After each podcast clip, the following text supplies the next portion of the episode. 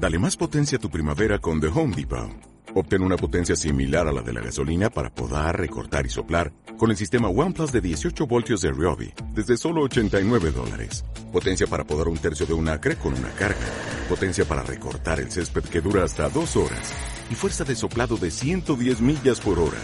Todo con una batería intercambiable. Llévate el sistema inalámbrico OnePlus de 18 voltios de Ryobi. Solo en The Home Depot. Haces más. Logras más. En Visión Global, la tertulia de los negocios.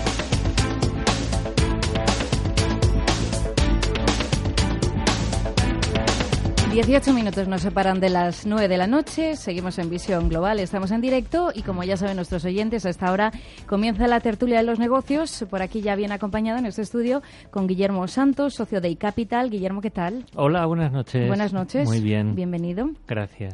Y también por aquí con Íñigo Petit, asesor financiero y CEO de Iden Global. Íñigo, muy buenas muy, noches. Muy buenas noches, Judith. ¿Qué tal estás? Muy bien, ¿cómo estamos? Pues eh, terminando bien el lunes. Yo creo que tranquilitos, ¿no? Ha empezado el año en general positivo así que bien. Positivo y empezando la semana de la mejor eh, manera. Eh, yo les quería preguntar por Estados Unidos, aparte de que a esta hora la noticia la encontramos ahí, porque eh, ya saben que bueno se ha llegado a un acuerdo temporal para evitar ese cierre parcial del gobierno a los Estados Unidos. Mientras tanto, el Dow Jones marca de nuevo nuevos récords. Parece que eh, aplaude eh, la renta variable americana que se haya llegado a un tipo de acuerdo, pero ese acuerdo eh, realmente tiene una fecha a muy corto plazo, que es hasta el 8 de febrero, así que estábamos hablando aquí antes de, comenzar esta tertulia si, si realmente es eh, un parche o no, o es eh, un problema que, que sigue ahí. Lo cierto es que, bueno, los analistas nos han recordado en alguna ocasión que en periodos en los que el gobierno de Estados Unidos está bloqueado suele aumentar la volatilidad debilitar el dólar, frenar a Wall Street, pero no sé, por lo menos hay disposición ¿no? a que esto no, no suceda al cierre de, gobierno. Guillermo. Mm, bueno, es que eh, el gobierno no puede eh, cerrarse, ¿no? Eh, porque si se cierra el gobierno, entre otras cosas, sucede que muchas transferencias necesarias para el funcionamiento del país dejan de producirse, ¿no? Entonces lo que han hecho sí, pues es eh, un pequeño parche y tal. Recordemos que en el gobierno de Obama también sucedió lo mismo, eh, creo que fue en la segunda legislatura. Quizá en la primera también, ¿eh? en la segunda seguro. Y bueno, en definitiva esto se acabará arreglando. quizás ese arreglo comporte pues alguna cesión por parte de la administración de Trump, pues que ceda y, se acabará solucionando. Hasta entonces, pues sí, el dólar puede sufrir un poco más, más de lo que ha sufrido mm, porque lleva un año muy malo, eh, incorporado ese comportamiento negativo al muy negativo de 2017. Eh, en fin, no creo que sea la causa de que hunda más al dólar o que le haga retroceder más, pero sí puede ser, podría ser una causa de, inestabilidad. Si bien, como se descuenta que va a tener una solución, pues bueno, no, no creo que vaya más lejos.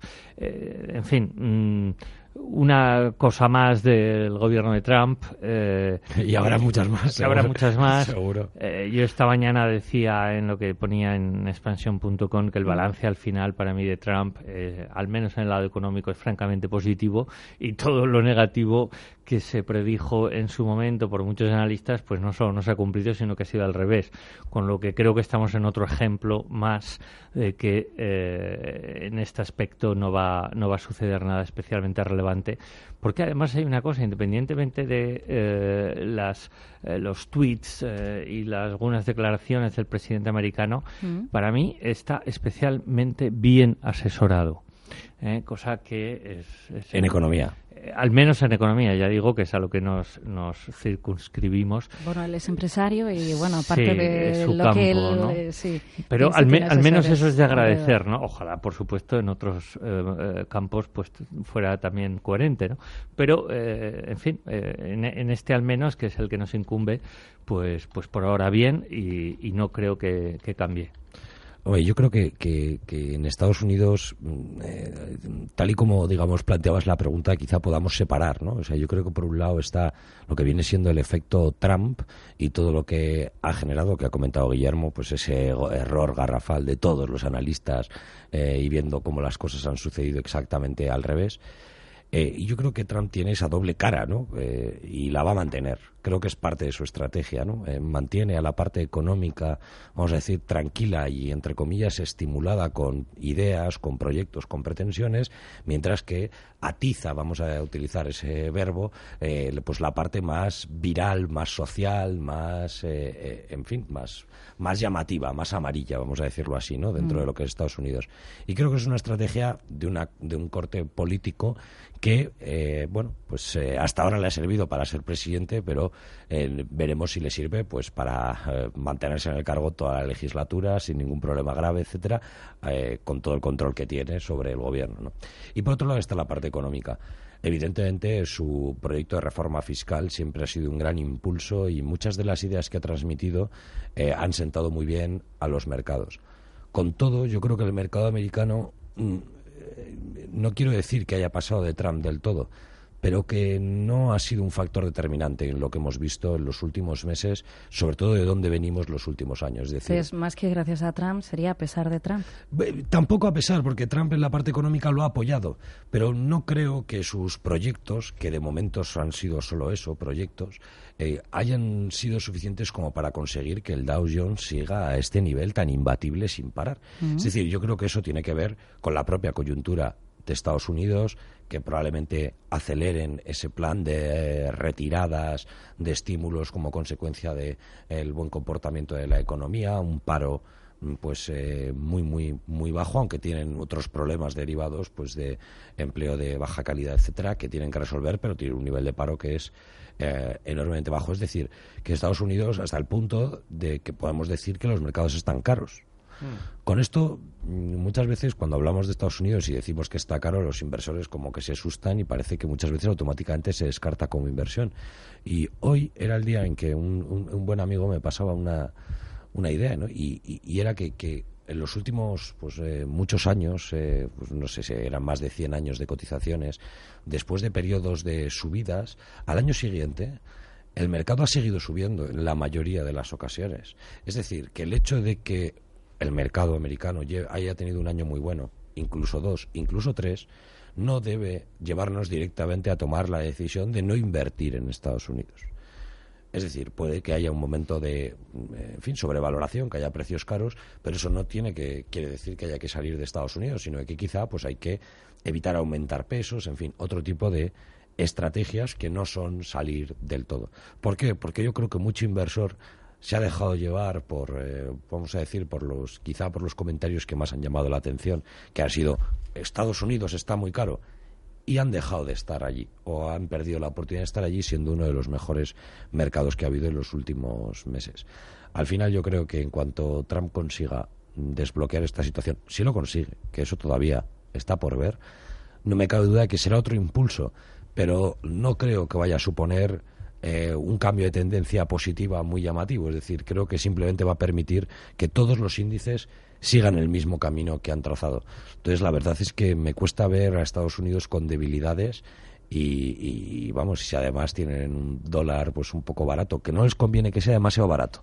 Pero un dólar barato pues fomenta eh, una parte que para ellos es muy interesante, que bueno, en una economía dominada por el consumo interno, cuanto más aumentes las exportaciones, pues mejor que mejor, ¿no? Entonces, bueno, ahí hay un equilibrio que se puede dar y que sin duda alguna como comentaba Guillermo en relación a los asesores que tiene Trump, tienen opciones de aprovecharlo. ¿no? Entonces, mm. yo creo que de momento eh, el mercado va a seguir pasando de la política completamente y esperemos que la política pues apoye que las cosas sigan funcionando bien en las próximas semanas. Mm. Guillermo eh, escribía en las últimas horas en expansión, Estados Unidos se aleja de la recesión y con él las caídas bursátiles. No parece que el dinamismo que tiene vaya a cambiar en los próximos meses y explicabas mm. no, eh, bueno, el, eh, al final la reflexión viene de que eh, se produjeron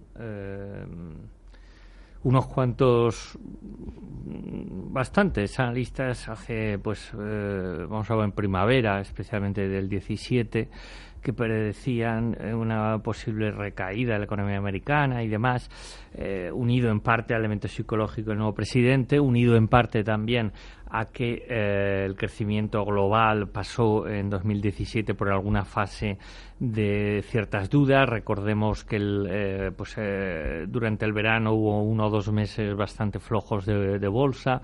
Bueno, todo eso se superó. El elemento psicológico de Trump al final ha sido en este caso favorable y demás. Pero sobre todo, sobre todo, em, los datos, que creo que utilizo la expresión, son francamente han sido tozudos en el sentido de que han demostrado que, eh, especialmente en los índices de confianza manufacturera y algunos eh, datos más, como la producción industrial última que hemos conocido de 2017, diciembre de 2017, que es que están batiendo récords de, varios años, ¿no? Eh, y algunos datos de muchos años. Entonces, es, es, muy complicado que una economía está eh, yendo, funcionando, que seguramente va a ir este año más, un poquito más deprisa que el pasado, en el 18 un poquito más que el, pues que de repente de un paso atrás tan fuerte. Entonces eso es bueno porque uno de los grandes eh, catalizadores de posibles bajadas barra desplomes de la bolsa sería eh, un problema en la economía americana, ¿no? Otro sería un problema, un dato decepcionante de China. Bueno, Ahora es la temporada de resultados. En Estados Unidos ya ha empezado, siempre comienza antes que en Europa. Eh, ha habido pocos, pero en Estados Unidos cotizan muchas empresas y como tal, pues, pues ya hay unos cuantos, ¿no? De esos cuantos, que no sé cuánto es, pero puede ser el 10% o menos, de, o por ahí, del Standard Poor's, eh, hay más sorpresas positivas que negativas, lo cual quiere decir que bien, eh, la expectativa creo que era un 12% en global de crecimiento de beneficios y un 8% en ingresos, más o menos, o un poquito menos en ingresos Total, eh, las cosas están yendo bien, nos debemos de relajar pues ni un ápice, ¿no? Entre otras cosas, ya no porque las valoraciones eh, estén sean excesivas, que en algunos sectores y compañías lo son, sino simplemente por el mero hecho de que el mercado tomará un respiro de un momento dado y el tema es no haber entrado el día anterior al respiro, ¿no? Porque eso es una cosa que te hace sentirte muy mal y te duele luego todo. Entonces es mejor ir poco a poco, pues sí, recolocar, reposicionar si tienes equity, tienes bolsa en exceso en algunos sectores, pues eh, moverla a otros, el ver un poquito eh, tu peso de bolsa europea, que quizás sea este año el mejor mercado, eh, quizás incluso global, pues si tienes suficiente y tienes, en, tienes fondos, pues tienes buenos gestores. Un poco hacer este rediseño. Comentaba también bien Íñigo un poquito el tema este de, reponderar los pesos en, en la cartera de renta variable, más allá de volverte loco y decir, ostras, es que resulta que no tengo tecnología, me voy a comprar un ETF de tecnología porque eso te puede llevar probablemente a algún error, eh, igual te va bien, pero no lo recomendamos, ir siempre poco a poco y no pensar que, nunca, que es tarde, nunca es tarde. ¿Eh? ¿Eh? para entrar el mercado. Yo ahí, y además añado una cosa que, creo que también el inversor debería también estar mirando, que bueno, que en Estados Unidos pues es una variable que hemos seguido mucho, que es la de la inflación, ¿no? Sobre todo por la vía de los salarios.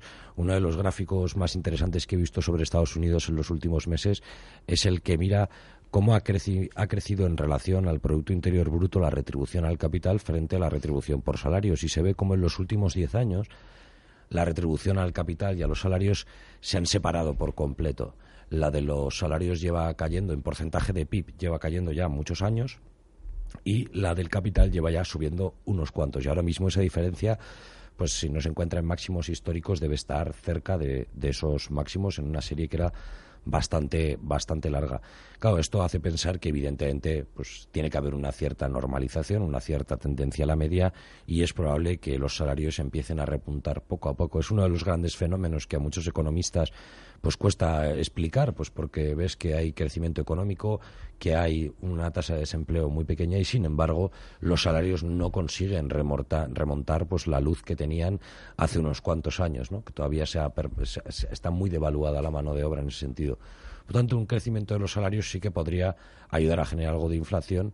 Ojo, inflación de la buena, yo creo, de la que a todos nos gusta, ¿no? que es la inflación que viene por un aumento del consumo, por mayor renta disponible, en la, en la proporción como comentaba, de esa subida de salarios, que yo creo que por los niveles en los que nos encontramos debería producirse también en los próximos meses, sobre todo si la Fed y otros tantos organismos pues aciertan con sus previsiones. Pues enseguida seguimos hablando de estos asuntos con nuestra tertulia de los negocios. También hablaremos enseguida con Durán y Durán, abogados, así que no se marchen.